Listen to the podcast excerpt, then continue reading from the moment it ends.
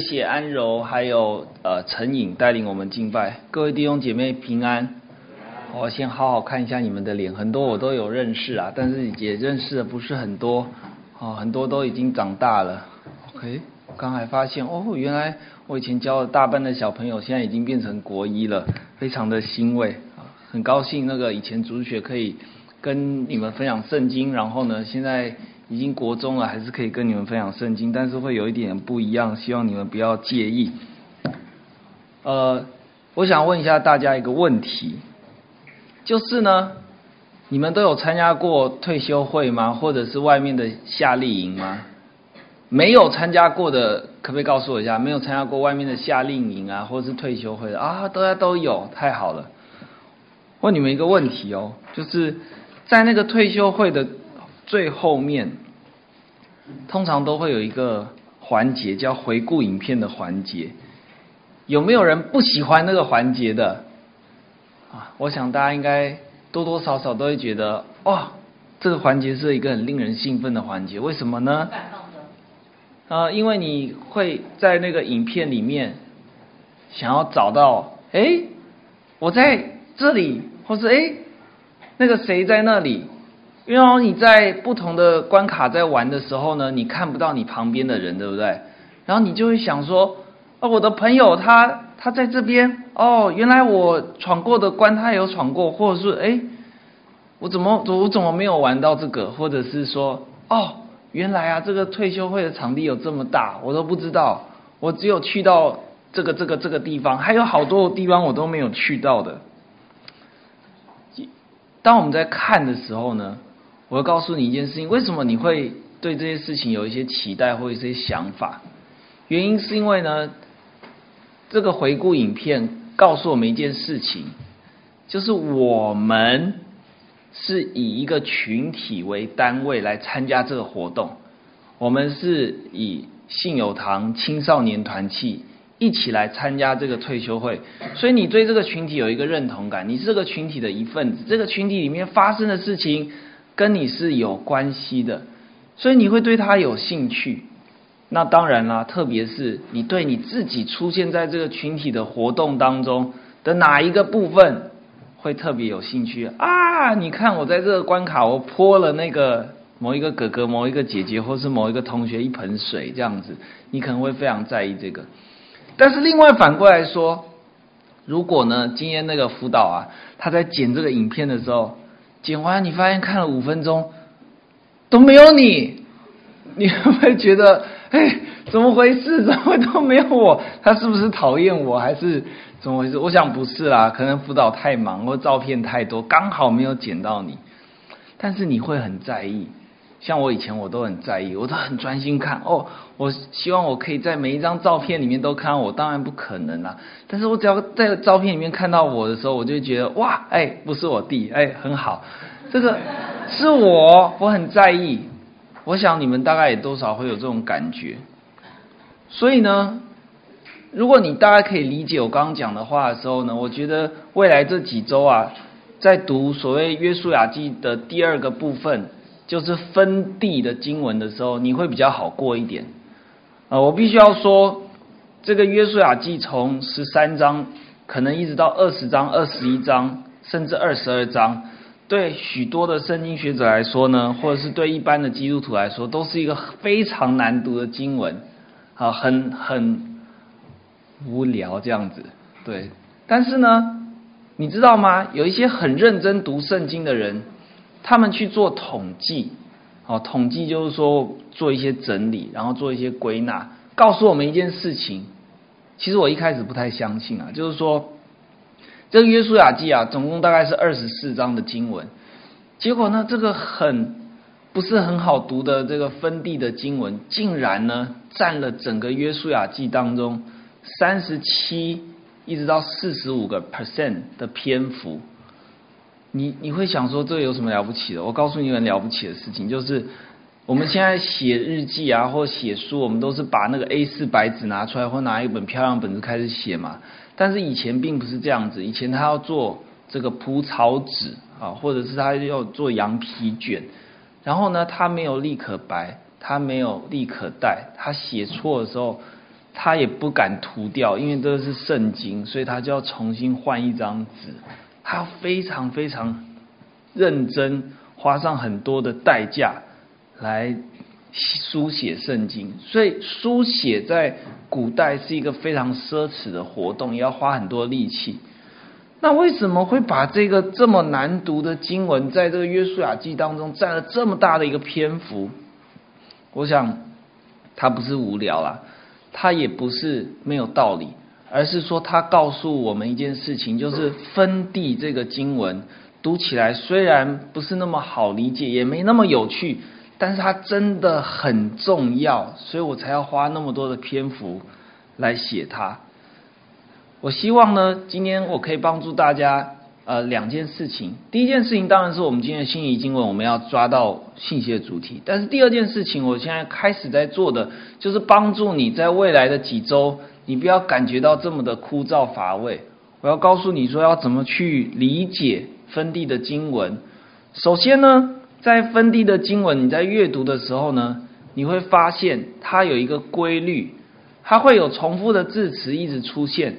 如果呃你大概有听到我刚刚说书写的成本很高的话，你会想说以前的人都是怎么读圣经的？我们现在一人拿一本圣经嘛，或者手机拿出来就可以读。但是在当时并不是这个样子。当时呢，会有一个人他拿着圣经，然后像我这样站在大家前面，或者是站在一个高的地方，然后大家是用听的。那听呢是听中文吗？当然不是，也不是听英文，是听希伯来文的。就是在约书亚这个时代。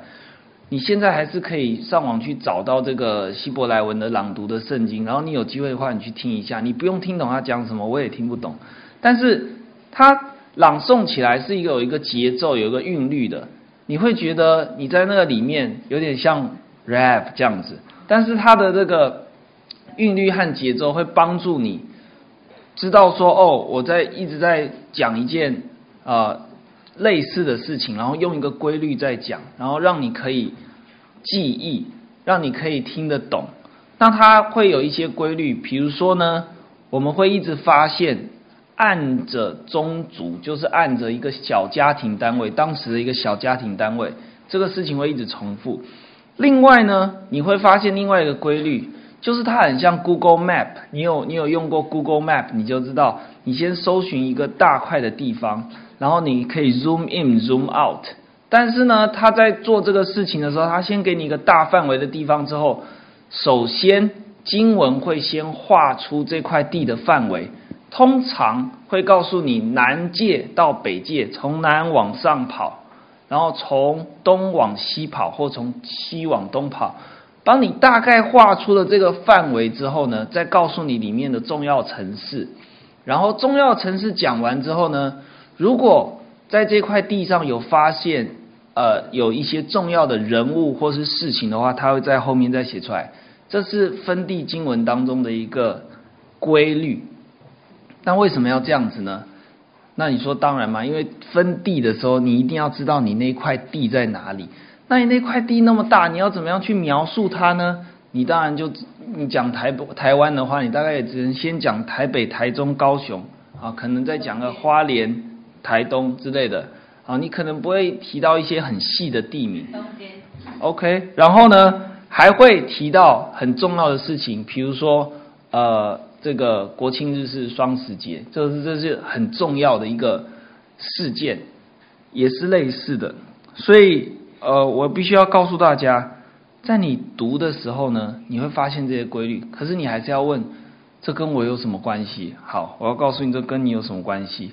有一个圣经的学者呢，他在读这段经文的时候，他很斩钉截铁的告诉我们一件事情。他说啊，为什么大部分的圣经的读者在读分地的经文的时候，都会觉得很无聊呢？原因是因为那个地啊不属于我们。哦，有道理诶。对，如果那个地是属于我家的话，那我就会很仔细的去看我家的地到底在哪边。但是真的是这样吗？呃，那块地真的不属于我们吗？我想大家现在马上想到说，哦，以色列巴勒斯坦战争啊，那块地属于谁？但我想我们不不需要这样去理解，我们反而需要理解的是，在信耶稣的过程当中，上帝一直有对信耶稣的基督徒说一件事情，就是我们是有产业的，我们是有产业的，我们不是这个非常穷愁潦倒，或者是我们流离失所。我们有产业的意思是什么呢？我们是富有的，啊，不是，我们不是富有的，并不是这个意思。我们有产业的意思是我们有一个地方可以居住。我们有一个地方可以工作得食，我们有一个地方可以成家立业。但是今天对各位同学们啊，还有对我来说，我们要找到上帝给我们的那个产业，上帝给我们的那块地，到底是在哪里？那你又是在这块地上的哪里？我想先请大家看一下这个图片啊。约书亚记在前面十二章非常的精彩，他打了很多的仗，甚至太阳跟月亮都停下来了。然后上礼拜的经文没有读到很多的王，呃，很多的地啊，都是约书亚打败的，哈，非常的漂亮。在你眼睛看到的左边这块图呢，就是我们经文当中提到已经得到的和没有得到的地，粉红色的部分是还没有得到的。黄色的部分是已经得到的，我可以跟你讲，在约书亚这个，记我们今天读到的这个经文的时候呢，大概约书亚已经开始打仗打了六七年了，然后呢，上帝就跑来跟他说：“你老了，还有很多没有得到的地。”大概是这个背景，没有得到的地和已经得到的地的比例大概是多少呢？大概是一半一半。你说哇塞，他上帝说你要带以色列人进去得迦南地，然后你征战征战了六到七年，结果你还只有完成一半。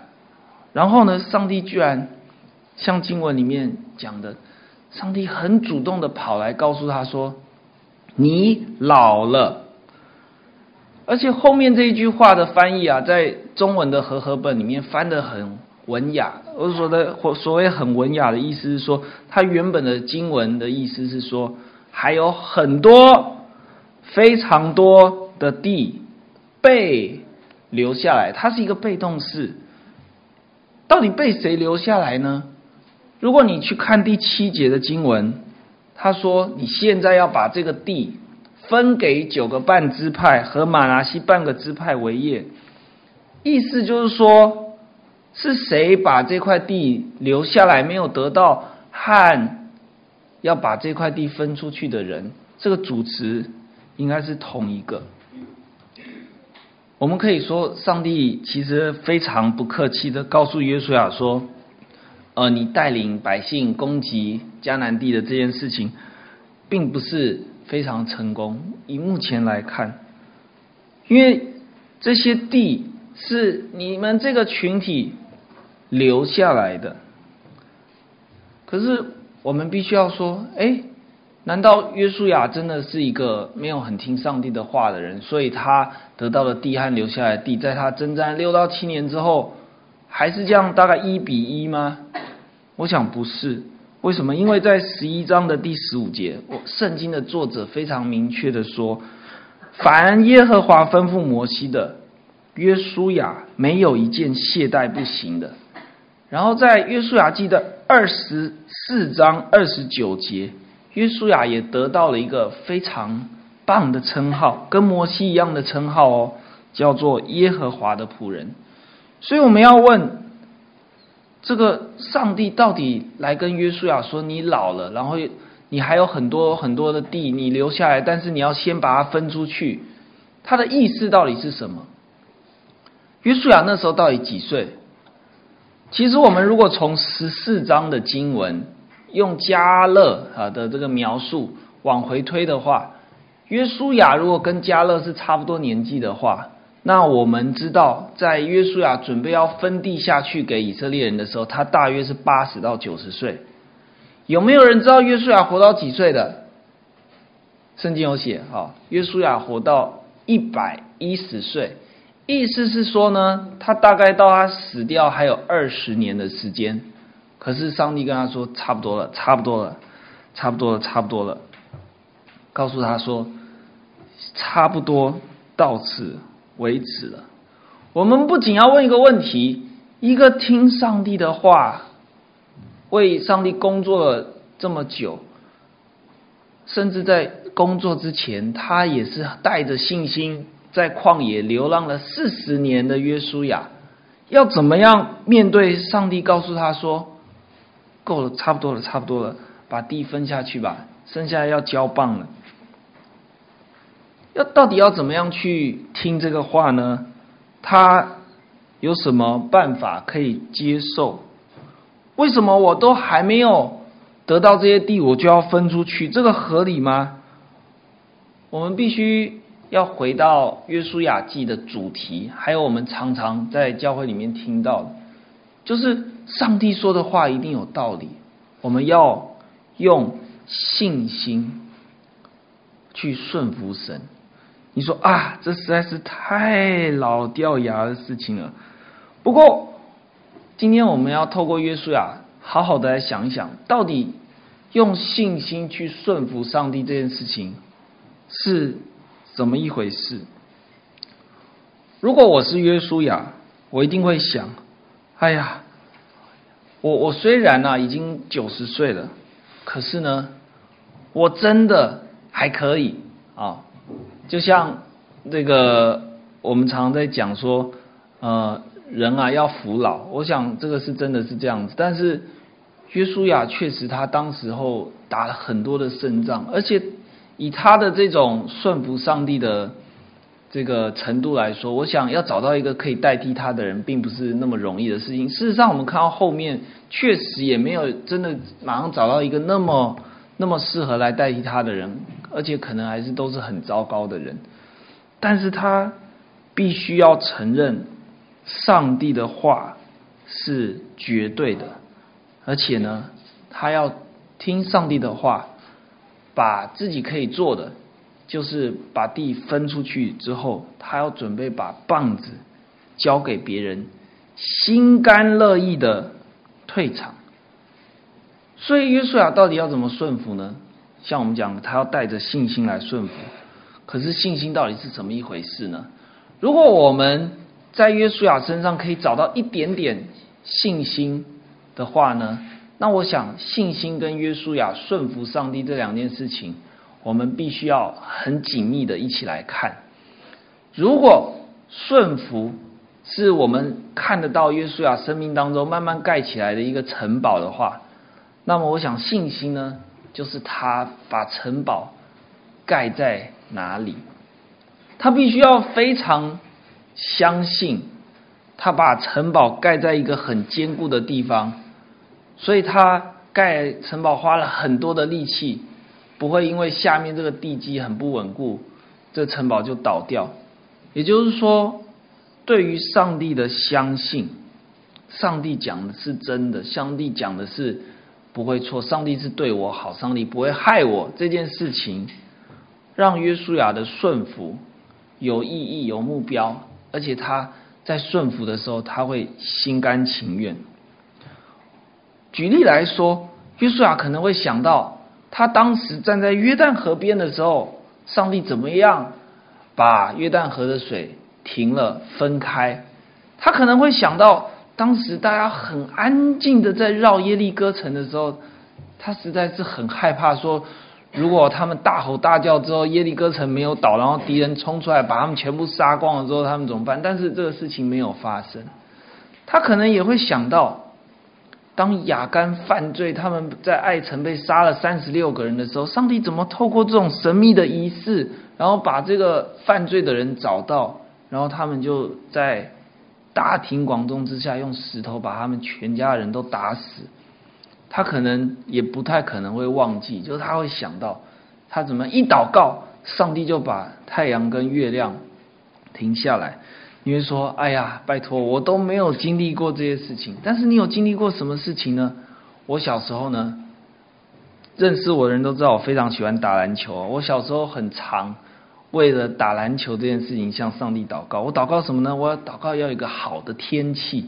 你们有为天气祷告过吗？哦，我跟你说，你要很认真的祷告。我经历过上帝非常多次，可能超过十次、二十次都有吧。就是我为天气祷告，上帝真的听我的祷告，连我的父母亲都觉得有点不可思议。就是一个礼拜都下大雨，然后我会很贪心的跟上帝祷告说，我要打球的那个时候不可以下雨，而且地板要是干的，这样。我是非常认真为这件事情祷告，而且上帝就在祷告当中回应我。你呢？你有你有为什么事情好好认真的祷告过？什么叫很认真的祷告呢？我早上祷告，中午祷告，晚上祷告，我想到我就祷告。我相信上帝掌管天气。你那你相信上帝掌管你的什么吗？嗯，你父母亲可能会说，考试之前一定要祷告。上帝会保护你的笔不要断水吗？会。我跟你说，你要好好的为任何一件事情好好祷告，因为上帝是掌管全世界、全世界的。但是有时候我们说。我们相信上帝，或者是我们告诉别人说我们是信耶稣的时候，人家有时候会觉得我们是盲目的。其实我们有时候也会觉得我们是盲目的，所以我们必须要很诚实的说，我们的信心，我们相信上帝这件事情，是必须要在我们对上帝的顺服当中验证的。什么意思？就好像呢，你要把一个东西拿到显微镜下面，细细的去看它。哦，钻石也是要用放大镜好好的去看它，你们知道吗？要把钻石从屁股翻过来，然后这样照进去之后，你会看到它有所谓的什么八星八箭，这个以后你们都会慢慢知道。要好好去研究它，看它的亮度，看它的形状。信心也是一样，你必须好好的去检视它，而检视它的唯一的方法，就是你相信上帝的话。然后你实际上去做，你就会在顺服当中验证你对上帝的信心。你越顺服神，你会知道你越信靠神；你越顺服神，你会越知道信靠上帝是一件非常值得你做的事情。所以顺服和信心是两个必须要一起来看的事情。也是我们在约书亚身上必须一直要注意的事情。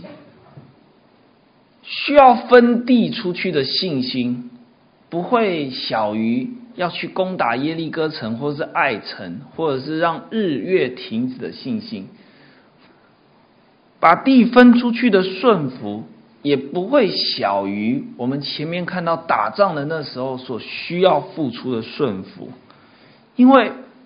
顺服上帝和相信上帝本身就是一件很困难的事情。他看不到、听不到、摸不到。我的意思说，我们没有办法马上、马上用感官感觉到，但是不代表我们的神是不能够经历的。就像我说的，我们必须要向上帝祈求，在顺服当中验证我们的信心，也在信心当中建立。我们的顺服，所以呢，我们的好大哥约书亚，他现在就听了上帝的话，按着上帝的应许，就是上帝已经答应的事情，要把这个地分给以色列人。如果你刚刚有仔细读经的话，你会发现第六节，上帝说。西顿人，我必在以色列人面前赶出他们去。你只管照我所吩咐你的，将这地拈阄分给以色列人为业。我们必须要说，在前面攻打耶利哥城和后面分地，甚至在分了地之后去把那些地再攻打下来，这一切的事情，约书亚记的作者。给我们的概念都是这些事情都是上帝在做。你说不是啊，是约书亚在做。我懂，我懂你的意思，是约书亚在做，没有错。但是背后上帝那一只手非常的明显，我想你大概也看得出来。我们必须要知道，约书亚是上帝的仆人。约书亚是上帝的仆人的意思，并不是约书亚他可以按照自己的喜好或是他的智慧。然后他去揣测上帝的心意，然后他做了一些事情之后，结果上帝说：“哇，干得好，所以你是我的仆人。”而是上帝有一个很明确的计划，上帝也一直在做一件事情，就是他答应的事情。然后约书亚似乎就是像他手上的工具一样，把它做出来。这是约书亚相信上帝的应许，按着上帝的带领为百姓研究分地的关键的原因。什么叫研究呢？它有一点像抽签呐。好，你就可以大概把它想象成一种抽签的这个仪式。然后他们要抽签分地。想要抽签分地，你会不会开始有一些疑问？诶，抽签分地哦，我们基督徒也可以相信几率吗？我必须要说，有一些非常保守的基督徒，特别是在改革中啊，非常保守的基督徒，他们是不相信几率，他们不愿意相信几率。可是呢，我在我们讨论说基督徒该不该相信几率之前呢，我们还需要想一件问题。就是说，这个经文啊，分地的经文和研究这件事情和几率的关系到底是什么？好，等一下会提。我们必须要知道一件事情，就是呢，地是上帝的，上帝要把地给以色列人，上帝不只要把地给以色列人，上帝自己要把地分给。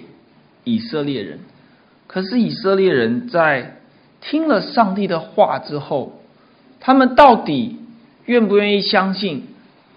愿不愿意相信了之后，凭着那个信心，按着上帝的话去做，把那块地得下来？这是他们跟上帝之间的互动。他们越相信这件事情，他们越是尽力的去做上帝要他们做的事情。他们所得到的回馈就越大，这个是约书亚记和我们现在每一个人的生活都息息相关的。上帝有应许，没错，但是上帝的应许在我们得到的这个同时，上帝并不是像这个很很小的小 baby，你也给他像灌食灌奶奶这样子，不是。上帝给我们一个开放的空间，让我们用我们的信心去跟他互动。所以你会看到有信心的加勒十四章，他虽然很老了，他还告诉我说：“我要去打仗，我像我年轻的时候一样有力，我要去打仗。”但是在我们今天的经文，很可惜的十三章十三节，回顾在河东分地的时候发生的事情，告诉我们。以色列人没有把基述人和马家人赶出去，他们住在以色列中，直到今日。约旦河东分地的事件是在我们约书亚记这些过约旦河，然后打那么多漂亮的胜仗之前发生的事情，但现在被提出来是要告诉你，你要记住，这是一个非常重要的回顾，告诉我们。如果我们没有信心，我们没有完全的顺服，当中会有留下一些人在上帝要给以色列人地当中。你说这又怎么样？我告诉你这又怎么样？在大卫时期，就是你后来知道的大卫王、所罗门王啊，大卫王时期，基述人和马家人就成了大卫生命当中非常严重的敌人。你们记得大卫他儿子叫押沙龙，他不是叛变吗？叛变的时候呢，有一群帮助他的人，就叫基述人。后来这个马家人呢，也成了大卫非常严重的敌对者。你说哦，真的这么神哦？我一开始读到的时候，我也觉得哇，真的这么神哦。结果，但是我后来好好的去看经文，我就发现上帝的应许。和我们的顺服，以及我们用多少的信心去顺服，真的是息息相关。所以各位同学，各位亲爱的同学们，当你顺服神的时候，你必须要带着信心。信心是什么呢？信心就是我愿意把我的。理解，把我的认知交给那位我信靠的对象。我跟你说，吸空气活下来，不吸空气死掉。哦，你把你的认知交给我，你就去做，这样就是一种信心的表现。当然可以延伸到很多的事情上，但是你在相信的时候，你必须要把你的认知，必须要把你的理解交给那一位你要相信的对象。所以现在我们要回来补充一点点关于研究的事情，呃，为了避免让大家这个对圣经有一些误解，还是必须要解释一下，为什么是研究分地呢？原因很简单。因为当时的人认为研究这个事情是一种宗教仪式，你说这哪是宗教仪式？你不是说抽签吗？这是几率啊！所以啊，我可以想象啊，当十二个支派当中的九个半支派，他们开始来抽签的时候，他们在想说：哇，我等下如果抽到这个平原地啊，我等下抽到这个山地啊，结果哇，不小心我抽到个沙漠啊，还没有水，那我就回去被人家打死这样子，不是？当以色列来研究分地的时候，他们想的不是西几取几，他们想的不是说我有百分之五十会住在沙漠，百分之五十会住在草原。他们当时没有这种几率数学的概念，好吗？他们有数学的概念，但他们没有这种几率的概念。为什么呢？因为其实前面的经文是一个非常好的证明。你记得亚干吗？亚干他犯罪的时候呢？以色列人就听了上帝的话，教他们按着宗族家世一个一个的进前来，慢慢取，慢慢取，慢慢取，最后取出了雅干。然后约书亚跟他说：“我儿，你要把荣耀归给神。”难道雅干真的是因为几率的关系，所以他被抽出来，然后他全家就当众被石头打死吗？我想，圣经的经文的作者绝对不会是在写这件事情。所以，当我们在讲到研究、在讲到抽签的时候，我们必须要用当时的角度去理解，他们当时马上想到的，并不是有多少的几率会得到什么，这多少几率不是这个事情，而是上帝透过这个仪式表达上帝的心意。而当上帝的心意分给你的时候，你就要按着你手上拿到的这个证据。他手上会拿到一个上帝给他的证据，拿到一个东西，实质的东西，证明这是上帝给我的心意，我就要按着这个心意去做。这个是研究分地的道理。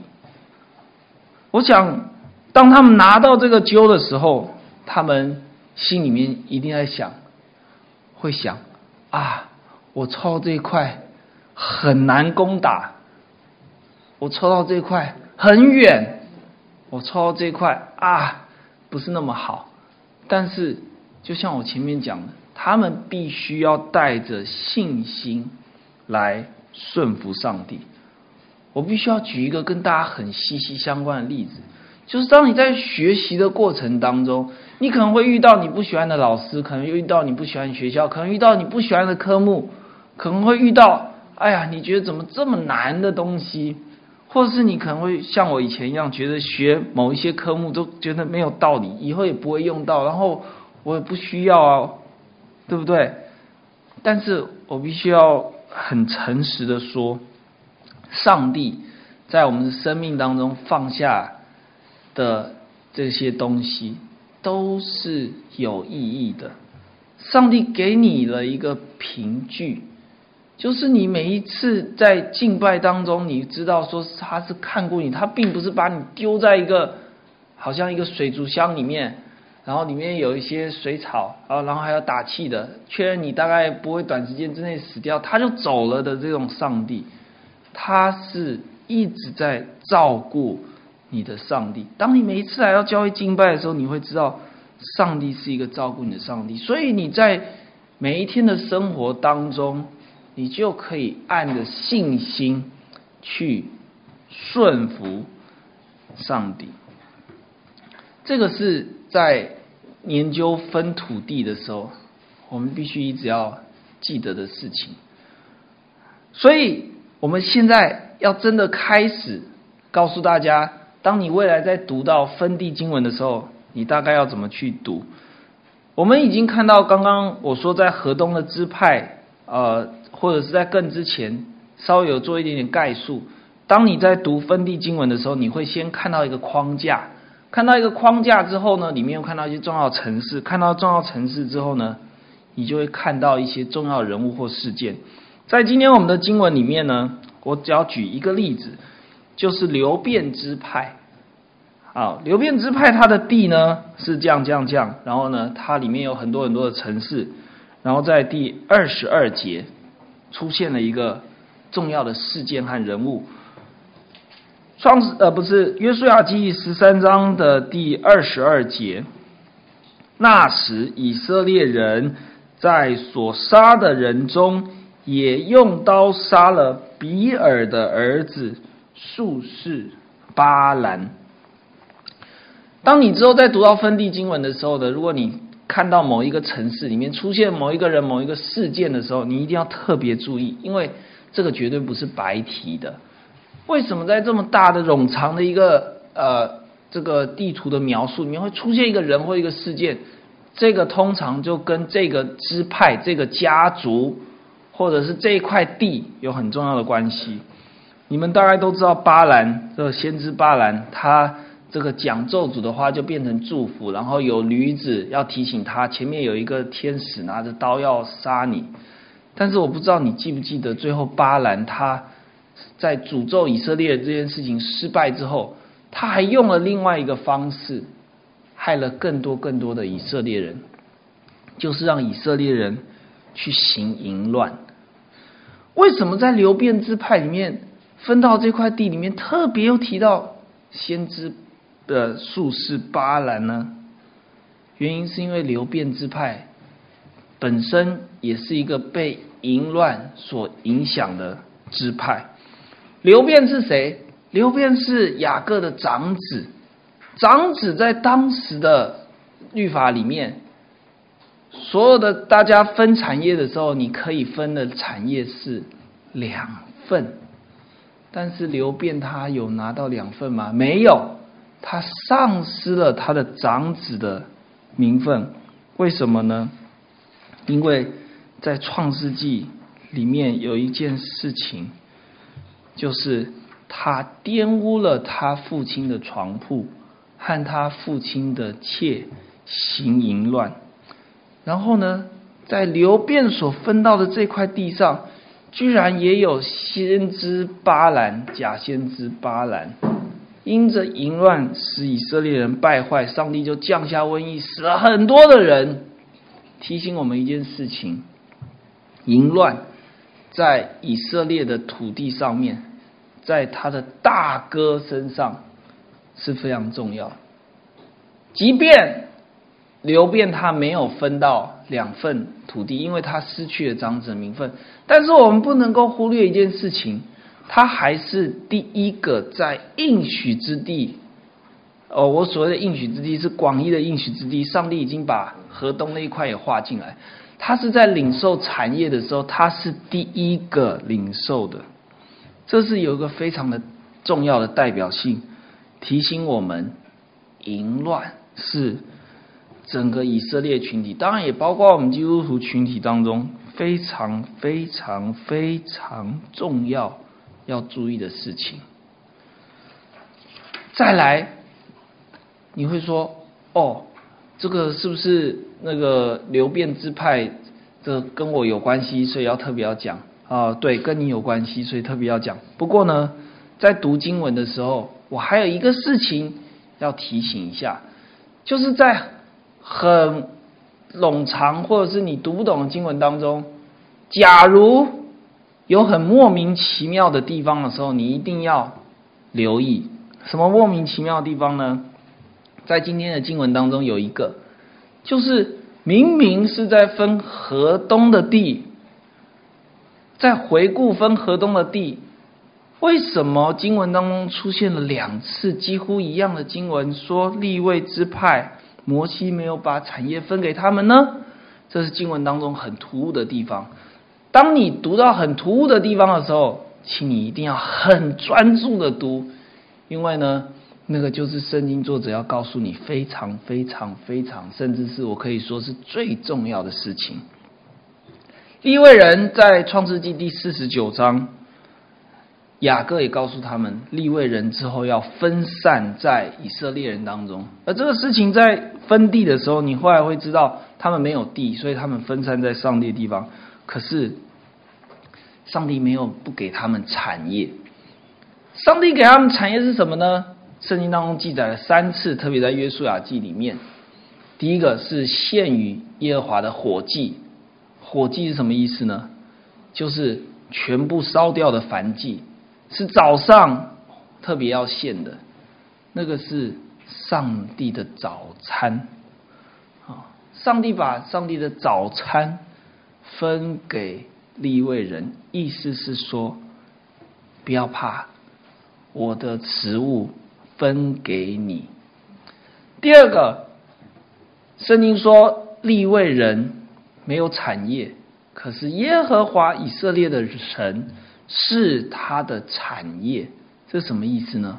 我等下会告诉你，这个比较重，比较难解释。第三个是公耶和华祭司的职任，就是他们的产业。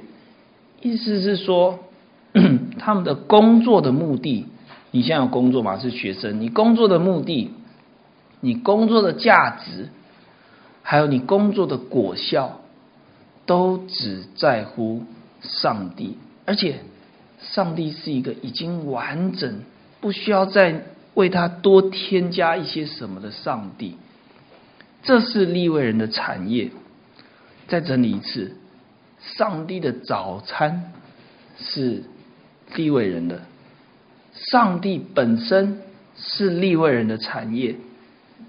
供耶和华祭司的职任，就是利未人的工作本身，他劳碌所需要在意的。一切都在上帝里面。最后，什么叫做耶和华是他们产业？就是他们的房子盖在耶和华的身上。他们不是住在某一个平原上，不是住在某一个山地上，不是住在某一个山洞里。他们住在上帝的上面，住在上帝的。里面，我觉得这个很值得你思想一辈子啊，也值得我思想一辈子。到底什么叫住在上帝的上面？什么叫住在上帝里面？但是我必须要告诉你，不管在提到河东的支派，或者在提到河西支派分地的时候，这个经文一定都会在聆听圣经的人当中成为一个突兀。为什么？为什么明明就没有分到地，而且也不是在讲他的地？为什么你要重复出现两次、三次，然后每一次还是讲不一样的？这在分地的经文当中，就告诉我们一件事情，告诉我们以色列啊，也告诉我们今天同学们，领受上帝的应许，带着信心、勇敢的顺服的时候，你必须要很勇敢的去，而且呢，你必须要知道。你的目的地不是一块眼睛可以看到、脚可以踩到、手可以摸到的地而已。你当然需要有那些，你才不会死掉；你当然需要那些，你才可以感觉有安全感。但是，上帝要给你的产业，让你住在上面。让你靠着赖以为生、成家立业的，是他自己。你要住在他上面，住在他里面。作为上帝应许的群体，以色列人在约书亚的带领下，他们进到了迦南地。约书亚也按着上帝的话，把地分下去。这个动作呢？在河东，摩西已经做过；在河西，摩西要继续沿着摩西啊，约书亚继续沿着摩西的榜样来做。然后呢，所有的以色列人要知道，当应许最终实现的时候，我们需要的不再是一块土地，而是上帝自己，让我们可以住在上面，让我们可以住在里面。我们一起来祷告，亲爱的天父上帝，我们来到你面前，感谢赞美你，将你自己赐给我们，成为我们的产业。我们来到你面前，求你给我们信心。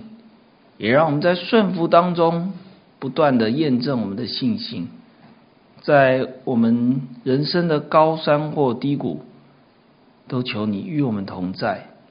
也让我们越发思想如何住在你上面，住在你里面的同时，我们就知道你真的是我们的神，我们的上帝。